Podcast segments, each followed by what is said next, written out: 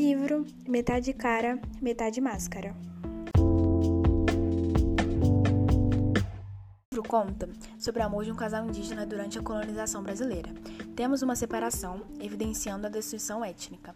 Eles procuram um pelo outro por séculos e, nesse processo, conhecem as Américas. Os poemas possuem o foco de mostrar os valores destruídos pelo colonizador. O romance poético fala de amor, paz, identidade, família e traz a volta da espiritualidade, da vida selvagem e da ancestralidade. É o primeiro livro de poesia publicado por uma mulher indígena, incluindo uma reflexão sobre a luta do movimento indígena, sobre a violência sofrida no tempo da colonização e da luta para manter a sua cultura. Ele mostra também o papel da mulher indígena e que sua contribuição para a sociedade brasileira é de grande importância. Longo de todo o livro, Eliane Potiguara mistura poemas, lendas indígenas e relatos pessoais de sua vida. Que faço com minha cara de índia? Meus cabelos e minhas rugas e minha história e meus segredos. Nesse trecho do poema Brasil, Potiguara destaca sua dor diante da ingratidão e da falta de orgulho de um país gerado e defendido pelos indígenas e que, mesmo assim, os abandonaram. E os nossos corações? Nós não precisaremos catá-los aos pedaços mais do chão, e pisaremos a cada cerimônia nossa mais firmes, e os nossos neurônios serão tão poderosos quanto as nossas lendas indígenas. Já nesse trecho do poema Identidade Indígena, Eliane destaca a força e o reerguer do povo indígena, um povo forte e guerreiro.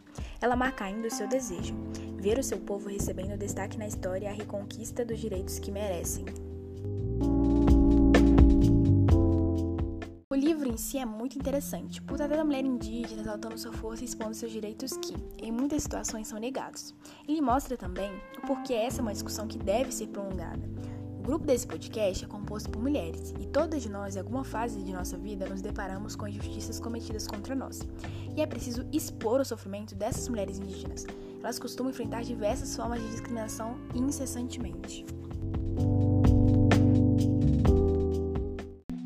O mundo machista e exclusivo em que vivemos não está interessado em nos ouvir ou aceitar que temos nossos direitos e que queremos exercê-los. E as mulheres de tribos indígenas, desde a chegada dos colonizadores, só vivenciaram os seus familiares serem mortos, observando a violência contra suas culturas e seus corpos serem somente assistidos pelo Estado.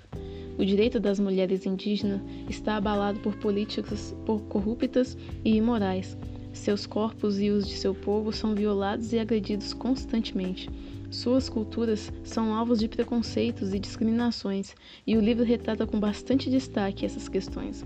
O final faz a gente refletir sobre como a sociedade tratou e trata as mulheres indígenas e sua cultura, seus saberes e seus direitos.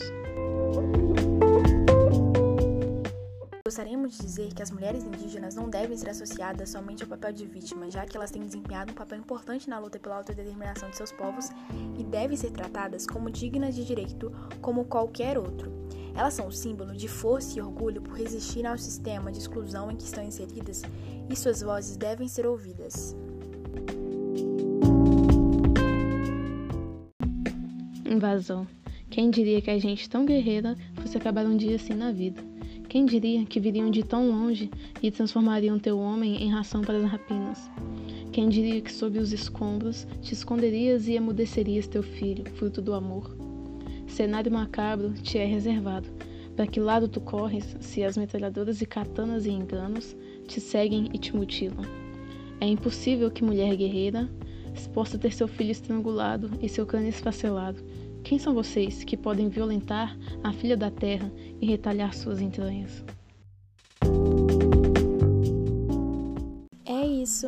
Obrigada por ouvirem até aqui.